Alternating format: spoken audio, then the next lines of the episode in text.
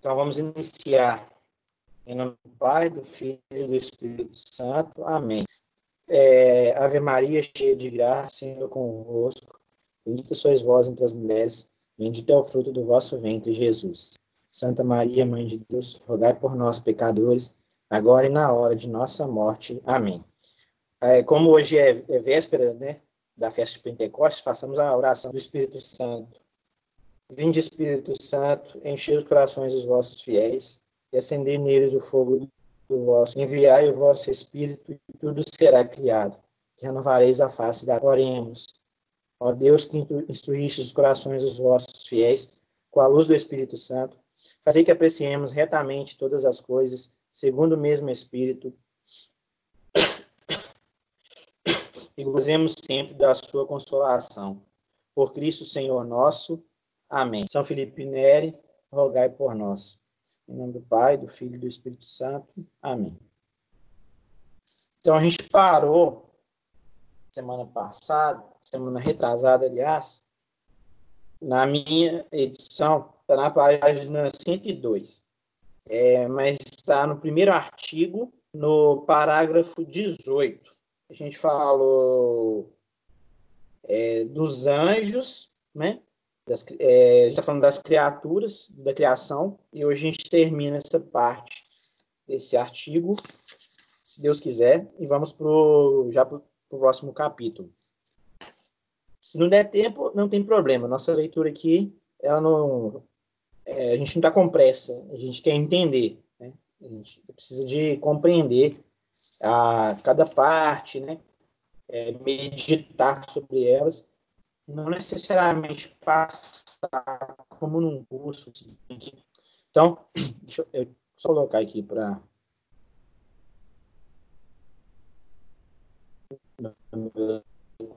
computador. Então, Deus também firmou a terra em base sólida. É, e aí embaixo tem as referências do, de onde que é tirado das Sagradas Escrituras essas frases, ok? É, e deu-lhe um lugar no meio do universo. Fez com que os morros se erguessem e os campos baixassem ao nível que lhes tinha marcado. Para que as massas de água não inundassem a terra, assentou-lhes limites dos quais não passarão e não tornarão a cobri-la. Esse não tornarão a cobri-la é porque houve né, o dilúvio e a promessa que não vai haver mais o dilúvio o fim do mundo vai ser de outras formas. Então, tá. É, em seguida, revestiu a terra de árvores e de toda sorte de flores. Encheu também de inúmeras espécies de animais, como antes já o tinha feito com as águas e os ares. Por último, aí vem agora a, a última parte da criação. Por último, o homem formou do limo da terra o corpo do homem, de maneira que fosse imortal e impassível, não por exigência da própria natureza, mas por mero efeito da bondade divina. É que é muito interessante a gente falar que olha como ele foi criado, né? Impassível e imortal. Isso aqui são os dons préternaturais, né? Então a gente foi criado do barro, da terra, mas nós temos uma uma, uma semelhança que é o próximo é, a próxima parte do parágrafo. Mas eu queria falar um pouco sobre os dons preternaturais que são quatro. Aí a gente vai. É, é um baú de tesouros. Você vai tirando e vai usando esse tesouro, né? É, conforme a sua necessidade. Conforme também a sua leitura, né? A sua capacidade de entendimento do, da leitura. Então, nós somos quatro dons preternaturais. Aqui, ó, imortalidade. Então, o, inicialmente, Deus nos criou mortais de corpo e alma. Então, a, a, a perda daquele privilégio do paraíso veio é, com essa perda a perda da imortalidade do, do corpo, mas não da alma. É, integridade. Essa, a integridade é um, uma coisa interessante, esse dom, que é o seguinte: você hoje, é, com o mundo caído, com o pecado original, nós perdemos aquela capacidade que nós temos uma ordenação no nosso ser. Na nossa própria alma tem isso, que essa é uma divisão é, não, digamos, ontológica, a alma não é partida, ela é uma só, mas ela tem essas potências, essas capacidades, que são três. A sensibilidade, já que a gente tem o, o corpo, que emite para a alma o sentido, através dos sentidos, as impressões. Nós temos a vontade e nós temos a inteligência. O que acontecia com os nossos pais? Adão e Eva, eles possuíam o dom da integridade. Significa o quê? Que as potências inferiores, a sensibilidade da, da vontade, estavam plenamente é, controladas pelas as potências superiores, ou seja, pela inteligência. Dentro da inteligência tem a razão. Então, a, a nossa integridade é, que foi perdida era essa capacidade de controlarmos plenamente a nossa vontade e a nossa sensibilidade por meio da inteligência. Então, é, isso foi perdido. Então, hoje, a nossos, é, as nossas paixões, as nossas potências da alma estão desordenadas. Então, a vontade se sobrepõe à inteligência, a sensibilidade se sobrepõe à vontade, a sensibilidade se sobrepõe à inteligência, e aí vem todas essas ideologias que a gente vê que é fruto disso, né? Então a gente perde essa capacidade. A outra que fala aqui, que é, é Deus nos criou impassíveis. Impassível, essa capacidade de não sofrer dano, digamos, físico mesmo, né? A doença, não abater a Adão e Eva. E a ciência moral infusa, ou ciência infusa, que era a capacidade de conhecimento das leis e de, do entendimento da realidade sem precisar de fazer como nós estamos fazendo agora, sentar, parar e analisar, estudar, etc. Isso já era dado de forma imediata.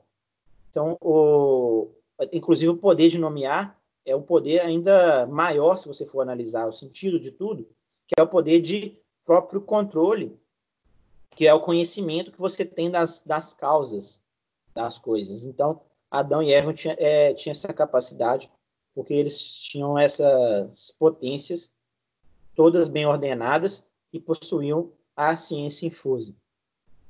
Então vem agora os dotes da alma. A alma, porém, Deus a criou à sua imagem e semelhança e dotou-a de livre-arbítrio. Além de tudo, regulou os movimentos e apetites da alma, de sorte que sempre obedecessem ao império da razão. É a integridade, dona da integridade. Finalmente, Deus deu-lhes ainda o admirável dom da justiça original e quis que tivesse o governo de todos os outros seres animados. Essas verdades os párocos podem facilmente examinar, mais a fundo, na santa história do Gênesis, quando fizerem a instrução dos fiéis.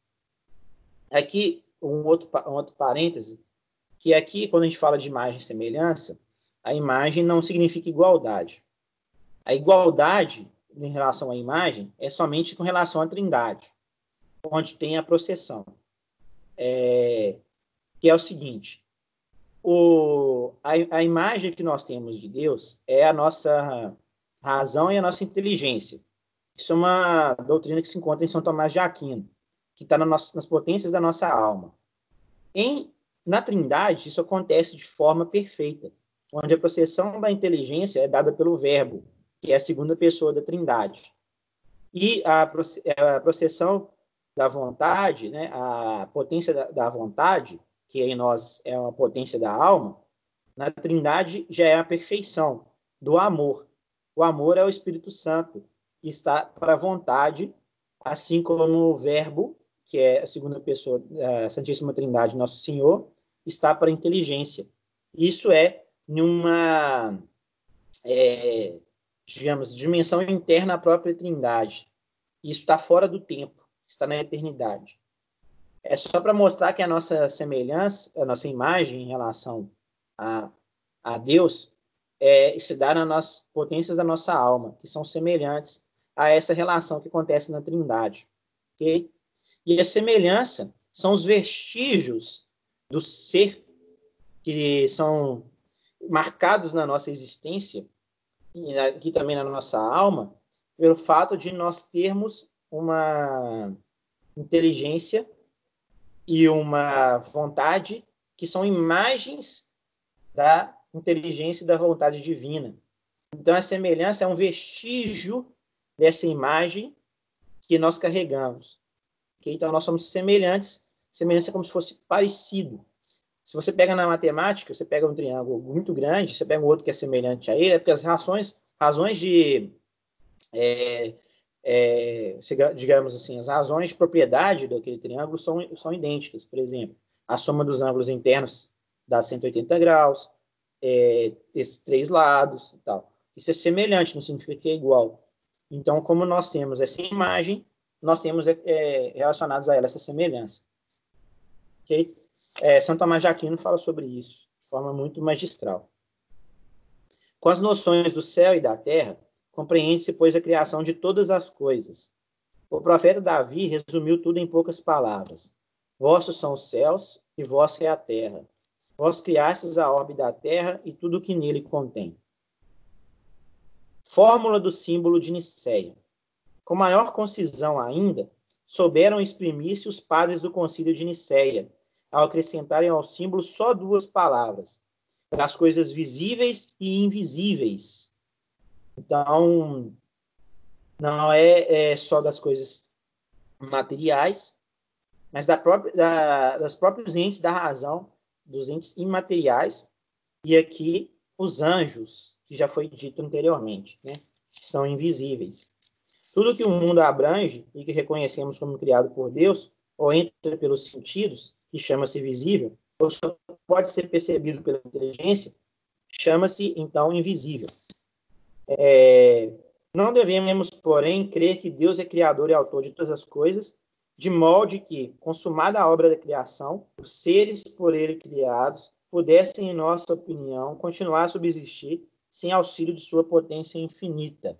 Isso aqui é muito importante, porque houve uma corrente na, na, na modernidade que é, é, que é chamado de é como se fosse o Deus relojoeiro ele cria um mundo com a sua perfeição, se afasta completamente e não há nenhuma dependência mais daquilo que há. A gente sabe que, que o catecismo que a gente vai ver aqui agora não é bem. Então, isso é o deísmo, com o D. Tá? Tem o teísmo, que é, que é diferente. É, contudo, só existe graças à onipotência, sabedoria e bondade do Criador Todas as criaturas recairiam logo em seu nada, se Deus não lhes assistisse continuamente pela sua providência, e não as conservasse pelo mesmo poder que, desde o princípio, empregou para criar, para as criar. A Escritura não declara em termos formais. Como poderia subsistir alguma coisa se vós o não quisesseis? Como poderia conservar-se o que vós não tivesseis chamado? Está aqui no nas livro da sabedoria. É, aqui só uma um adendo que aquilo do visível e invisível, invisível está em latim visibilium et invisibilium. Gente, que só uma questão histórica para entender um pouquinho, porque é, o catecismo foi escrito em meio já à modernidade, é, ali já tem, salvo engano, já tem Descartes, já está começando ali, tem o Francis Bacon, tem outros filósofos aí é, renascentistas que estavam ali com essas ideias teístas. Então, isso aqui, de certa maneira, é uma resposta que a igreja dá e fala: Deus não criou o mundo e se afastou plenamente dele. A própria ordem que existe na, na criação depende da assistência contínua que Deus oferece a esse mundo para que ele se mantenha como ele está. É pela vontade dele que se encontra o mundo como se encontra. Ok? E aí vem o concurso divino sobre conservar e governar pela sua providência tudo o que existe. Deus comunica por um impulso interior ação e movimento a todas as coisas, conforme a propriedade que cada tem que tem cada qual de mover-se e operar. Então, ele cria, dá essa possibilidade, dá essa capacidade, e cada um, conforme essa capacidade que foi oferecido, é, é, cumpre esse, essas desígnios, essas, essas determinações que lhe foram dadas. Então, a natureza, ela encontra em si causas, causas materiais e causas formais, que todo mundo praticamente concorda, mas também causas efici causa eficiente, que é próprio Deus, e causa final, que está no próprio íntimo de Deus. Ou seja, qual é a finalidade e o objetivo delas? Isso tem o que razão de ser na inteligência divina. Então, um, uma das dificuldades no mundo é, pós-modernismo, assim, pós-modernidade, é entender que as, as coisas elas não subsistem por si só e que elas têm uma criação que as fez e que determina para elas certos lugares e certos papéis, digamos assim, né, de ser. Então, é, isso aí foi um pouco confundido na com a questão da física, com alguns conceitos como gravidade, movimento retilíneo uniforme, essas coisas todas, como se o, o, fato do corpo não, não ter ação sobre ele de uma força, ele ia continuar se movendo de forma ininterrupta por, por todo o infinito, só que você observa isso na realidade? Não, isso é um empreendimento mental. A realidade que você vê é completamente diferente disso. Só que as pessoas confundem o que está projetado na ideia inclusive dentro da, da ciência, como se a realidade é que se devesse comportar conforme a mente, e não a mente se devesse adequar em relação à realidade. Esse é um dos grandes problemas que a gente vê hoje no mundo. E isso aí tem a mãozinha, inicialmente de Descartes, que não chegou a essas vias de conclusão, mas que teve como base assim muito forte Immanuel Kant, com o seu é, com a sua noção de que a gente não vê as coisas em si, mas os fenômenos, que as categorias da nossa mente é que determinam como é que vão ser analisadas. Esse é um grande perigo. E depois vai combinar lá numa crítica que Hegel fez, que ele vai tentar resolver esse problema e vai colocar a dimensão dialética da, da própria realidade como isso, como sendo é, definida pela essa dimensão dialética, não no sentido clássico, e a gente estava até conversando antes aí, né, Aline, sobre essas mudanças de sentido, de coisas que têm um significado correto, profundo dentro de uma dimensão cristã, que depois são deturpados quando são apropriados por, uma, por outro discurso. Né? E para finalizar esses dois últimos parágrafos, para a gente começar o capítulo terceiro no próximo encontro, tem o seguinte: sem as impedir, Deus antecipa-se a influência das causas segundas, como uma virtude oculta que se estende a todas as coisas, e no dizer do sábio, atinge fortemente de um extremo a outro e dispõe todas as coisas com suavidade. Aqui está. Aqui está no Denzig. Tem que conferir depois qual que é o sábio que disse isso. Mas está aí dito, né? É, atinge fortemente. É, atinge fortemente de um extremo a outro, dispõe todas as coisas com suavidade. Então, é, a ação de Deus é suave. Então, é aquela passagem, né? Onde que Moisés tentava escutar, e aí ele escutou não no furacão, não nos grandes fenômenos, mas na brisa. Por esse motivo, ao anunciar aos atenienses o Deus que eles, adora, eles adoravam sem o conhecerem, o apóstolo disse-lhes não está longe de cada um de nós, pois nele vivemos, nele nos movemos e nele subsistimos. É, Atos Apóstolos, né? Então, o apóstolo São Paulo, ele vai lá no aerópago, ele vai lá em Atenas, conversa com os atenienses e fala: Vejo que vocês são um povo religioso. Agora, aquele Deus que vocês adoram sem conhecer, é dele que eu vim falar. Então, é, é um pouco para a gente entender nossa, como é que deve ser nosso modo de agir no mundo e saber que essa dinâmica da própria existência física e material, ela depende dessa assistência divina. O que foi dito até agora bastará para a explicação do primeiro artigo. Resta-nos ainda advertir que a criação é obra comum de todas as três pessoas da santa e indivisível Trindade Nesse lugar, confessamos pela doutrina dos apóstolos que o Padre é o Criador do céu e da terra. Nas Escrituras, porém, lemos com relação ao Filho que, por ele, foram feitas todas as coisas. Acerca do Espírito Santo, o Espírito de Deus movia-se por sobre as águas. No outro lugar, pela palavra do Senhor, foram assentes os céus, e do hálito de sua boca procede toda pujança de vida.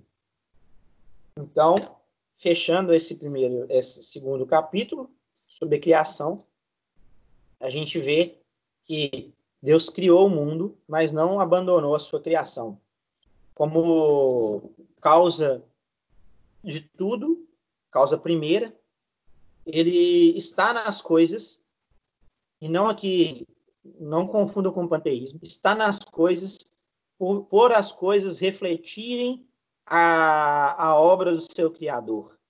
Então, mesmo que eu não conheça o criador desse lápis, quem fez esse lápis, eu tenho acesso aqui ao fruto da sua criação, da sua obra. Quão, imagine então quão grande é o nosso acesso a Deus pelas suas obras, se num simples exemplo de um lápis a gente consegue já vislumbrar a, a capacidade de um criador, no sentido que, de, é, segundo, né, que foi quem pegou a matéria já existente e criou um lápis. Agora imagina quem fez isso do nada.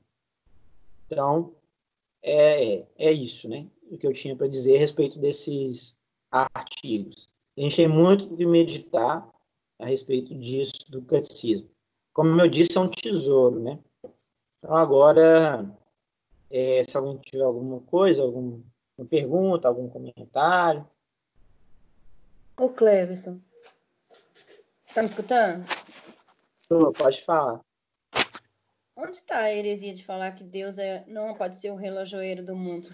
Ele não é detentor do tempo? Por que está errado isso? Eu estava lendo uma fábula para as meninas sobre La Fontaine e fala que, que tinha um relojoareiro. Eu pensei muito que podia ser Deus. E por que está errado isso? É, a metáfora em si não está incorreta. O uso que fez, foi feito dessa metáfora que é o problema. Porque tem duas. Oi? Não, pode falar, é a Suzana que atrapalhou aqui, desculpa, eu vou fechar. É porque são duas posições que, que tiveram, né? O deísmo e o teísmo. A questão do deísmo é que ele fala que, usando essa, essa metáfora, que quando ele criou o mundo, é, ele fez o mundo, criou as suas regras, criou as leis, deixou o mundo com essas leis. Só que depois disso, a gente não consegue mais ter acesso a ele, porque ele se afastou da sua criação e deixou que ela tivesse somente as respostas da sua própria da sua própria lei interna, como se não dependesse mais daquele que o, o criou. A, a, quem usa essa metáfora no sentido bom, digamos assim, né, no sentido correto, fala que a presença dele ainda permanece porque ele tem que dar corda. Então, que ele, ele, ele, ainda, ele não está afastado, ele continua a agir de um modo ou de outro. É, como um relojoeiro continua a agir no relógio, é, dando a corda ou então fazendo manutenção. Só que teve gente que usou a metáfora para poder falar que ele é, é, afasta completamente daquilo que criou. É aquilo que a gente estava falando também antes. Você pode pegar um, um, um símbolo que já é consolidado dentro da igreja e mudar esse símbolo e usar com um modo completamente diferente do que originalmente ele foi pensado. Um desses, um desses casos o, é o símbolo do, é, da cruz de São Pedro, né? que os satanistas se apropriaram e fizeram tudo aquilo que aconteceram, falaram que os católicos, em última instância, adoravam o demônio, porque tinham a, a cruz de cabeça para baixo, só que eles não conheciam nem a história, nem sabiam que São Pedro tinha sido crucificado desse modo. Ou o símbolo é, comum aí dos LGBTs, S, sei lá mais o que, quantos é, símbolos, palavras que eles têm para designar, que usa o, o arco-íris mas o arco-íris é um símbolo já desde o do Antigo Testamento. Ok? É, não, essa confusão não é nem de hoje, Aline. Essa confusão é já dessa, dessa época mesmo, do, da, da, do início da modernidade. Já tinha essa confusão já desde lá. Como era, por exemplo, a confusão em algumas passagens de interpretação da Bíblia, que gerava alguns conflitos e tudo, e gerou a, a cisão, né, a separação de algumas de alguns hereges da, da igreja, né? Então, é, teve é, sempre no meio da, da, de uma doutrina pura, alguém quer colocar algum elemento ali impuro para fazer uma nova interpretação e tal. É, são as usando o termo contemporâneo, desculpa mas me, me lembrei, são as narrativas, né? Mas voltando à questão do arco-íris, né? O arco-íris remete a uma aliança que Deus fez com Noé, que é o símbolo da aliança, que depois foi mudado, que foi usado para outros fins e tal. Então, o, o, o, o que é o símbolo em si, né, o signo em si, é, ele não é tão problemático, é, a não ser quando se faz uma interpretação dele que seja. Isso é muito difícil de explicar assim, tão rapidamente, que exige outras. É...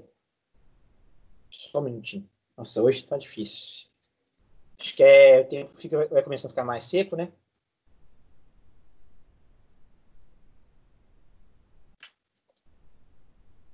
Nosso frio é mais seco, então a boca vai ressecando e tal.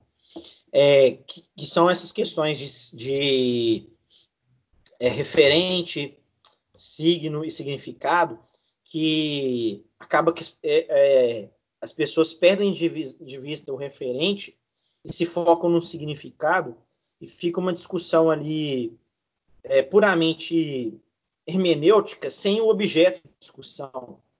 Entende? É, é como se você estivesse falando de futebol, de jogo, lá com a bola, sem abstraindo completamente que tem jogadores que tem bola para se jogar, que tem um juiz, que tem a torcida e tudo aquilo ali. E é, aí eles pegam símbolos, é, pegam significados isoladamente, sem a, o seu referente, para poder dar a entender que o que existe de fato é o significado e não o referente. Então, isso é uma questão complicada no mundo moderno e pós-moderno, porque a, a filosofia a, atrelada a isso daí que é uma filosofia subjetivista, no sentido de que é o próprio homem que cria a realidade e não ele pega a realidade e pode a transformar a partir de si mesmo, no sentido de que é o realismo moderado, lá de São Tomás de Aquino, né? A gente apreende o objeto, eu aprendo essa borracha posso criar um conceito dessa borracha, porque eu aprendi pelos sentidos da borracha. Só que o que eu tenho mentalmente não é a borracha em, em, nela mesma, mas um conceito de borracha. O problema com a filosofia é, moderna e depois a contemporânea é que, como você pode ser confundido pelos sentidos, você fala o seguinte: o que é pelos sentidos não é mais do que é da verdade. A apreensão daquele objeto que você viu na realidade não é o que importa mais. O que importa são as categorias já existentes mentalmente, dadas a priori, que vão fundamentar como que você vai é, analisar esses objetos. E como não tem a coisa em si, mas o fenômeno desse objeto, a construção, isso aí é, Kant não fez em última instância, mas a consequência, inclusive no, no âmbito da escola, do conhecimento, tudo, é o tal do construtivismo, que o conhecimento ele não é algo que se dá da realidade, que você descobre da realidade, tira o véu daquilo que te impossibilita de conhecer, mas é você que constrói. Então, o conceito não é algo que você possa, de inteligência para inteligência, é, discutir e aprender de uma realidade. Não tem essa realidade. A realidade é você quem cria através das suas categorias, você constrói. E isso é uma loucura, porque nesse caso não teria nem possibilidade de eu falar para você um conceito e você é, associar esse conceito ao mesmo que eu estou tendo agora. É uma confusão dos demônios. E é isso que, que acontece no, no mundo pós-moderno e no mundo moderno também com essas filosofias e tal. É tudo muito bem feitinho, sabe? É um negócio que você lê. Esses dias mesmo eu estava eu tô, tava revisando um material que estava lendo sobre Sartre e tal. É, e, é, John Rawls e Habermas. Eu até tenho um artigo publicado na revista científica sobre o, a ética do discurso, e eu até no final falo uma coisa que hoje eu não concordo muito, mas eu falei no final que era uma das melhores formulações éticas. Por quê? Porque o negócio te seduz é um negócio tão bem encaixadinho, tão bem escrito, às vezes, né? Que você não percebe ali essas nuances. Mas quando você vai ver lá na, na raiz, no cerne do que, que ele está falando, em última instância é, não existe realidade que a gente possa acessar, só existe construções mentais que a gente possa fazer. Uai, peraí. Eu sou criador ou é Deus o criador? O criador, Deus, ele já deixou as coisas com certas determinações que a gente tem que descobrir quais são. Que a gente conseguia fazer isso antes, é, nos nossos pais, Adão e Eva, de forma ciência infusa. Mas a gente perdeu essa potência, essa capacidade, e agora a gente tem que fazer pelo estudo. Então, negar que há uma realidade a qual você possa acessar é afirmar loucura. Era isso.